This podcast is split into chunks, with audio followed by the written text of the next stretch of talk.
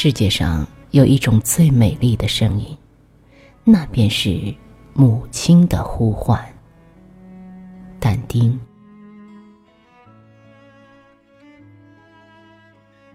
十岁那年，我在一次作文比赛中得了第一。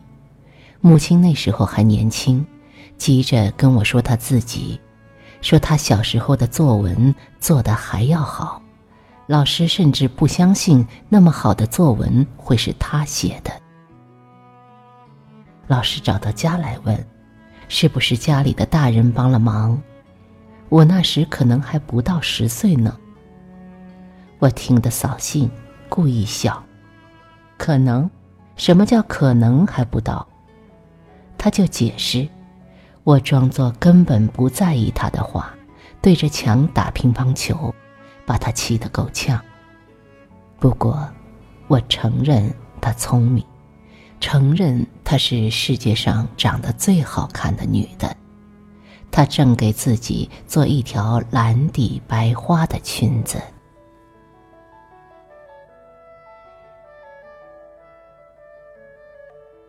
我二十岁时，我的两条腿残废了，出去给人家画彩蛋，我想。我还应该干点别的事，先后改变了几次主意。最后想学写作。母亲那时已不年轻，为了我的腿，她头上开始有了白发。医院已经明确表示我的病目前没法治，母亲的全副心思却还放在给我治病上，到处找大夫打听偏方。花了很多钱，他倒总能找来些稀奇古怪的药让我吃，让我喝，或是洗、敷、熏、酒。别浪费时间了，根本没用。我说，我一心只想着写小说，仿佛那东西能把残疾人救出困境。再试一回，不试你怎么知道会没用？他每说一回，都虔诚的抱着希望。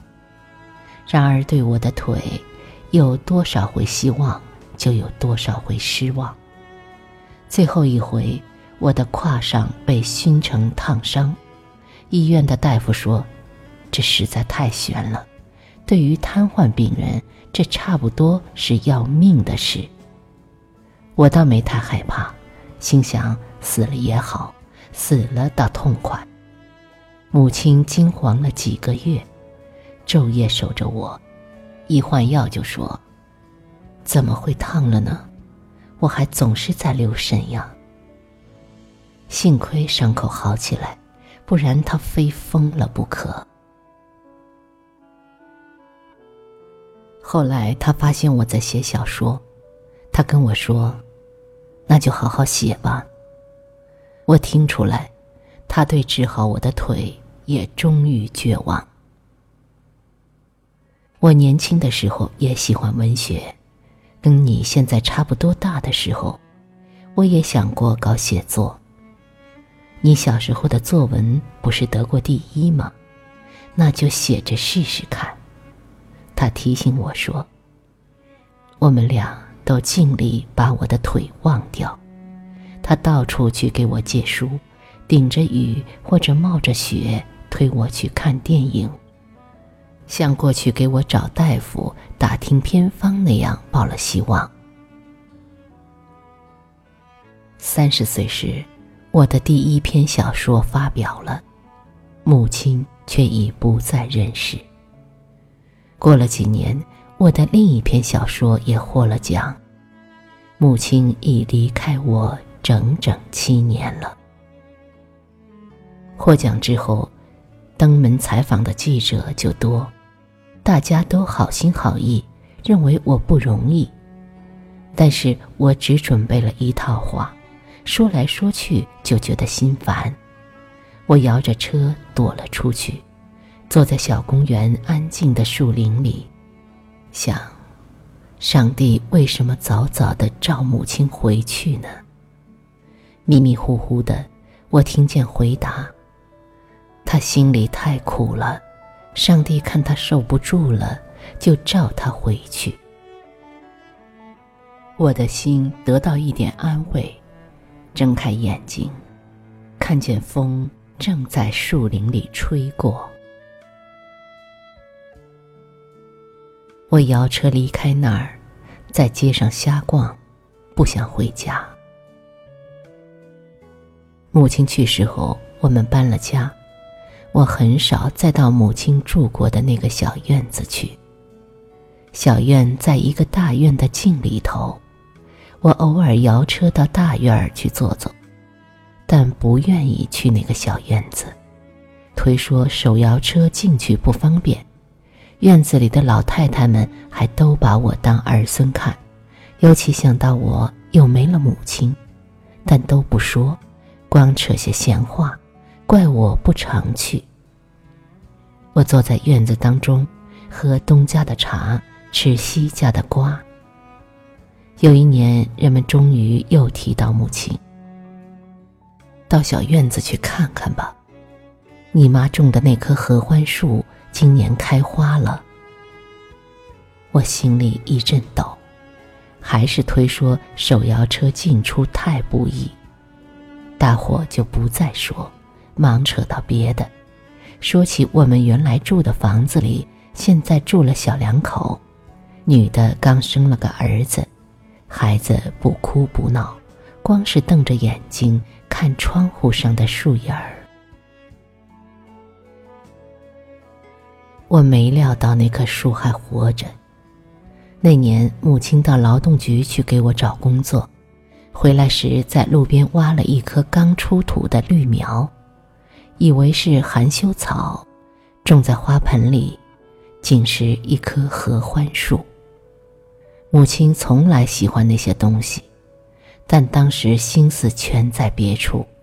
第二年，合欢树没有发芽，母亲叹息了一回，还不舍得扔掉，依然让它留在瓦盆里。第三年，合欢树不但长出了叶子，而且还比较茂盛。母亲高兴了好多天，以为那是个好兆头。常去侍弄他，不敢太大意。又过了一年，他把合欢树移出盆，栽在窗前的地上。有时念叨：“不知这种树几年才开花。”再过一年，我们搬了家，悲哀弄得我们把那棵小树忘记了。与其在街上瞎逛。我想，不如去看看那棵树吧。我也想再看看母亲住过的那间房。我老记着，那儿还有个刚来世上的孩子，不哭不闹，瞪着眼睛看树影儿。是那棵合欢树的影子吗？院子里的老太太们还是那么喜欢我，东屋倒茶，西屋点烟。送到我跟前。大伙儿都知道我获奖的事儿，也许知道，但不觉得那很重要，还是都问我的腿，问我是否有了正式工作。这回想摇车进小院儿，真是不能了。家家门前的小厨房都扩大了，过道窄的，一个人推自行车进去也要侧身。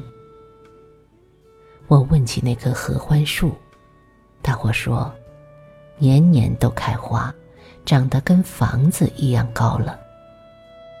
这么说，我再也看不见它了。我要是求人背我去看，倒也不是不行。我挺后悔前两年没自己摇车进去看看。我摇车在街上慢慢走，不想急着回家。人有时候只想独自静静的待一会儿，悲伤也成享受。有那么一天，那个孩子长大了，会想起童年的事，会想起那些晃动的树影儿，会想起他自己的妈妈，他会跑去看看那棵树。但他不会知道，那棵树是谁种的？是怎么种的？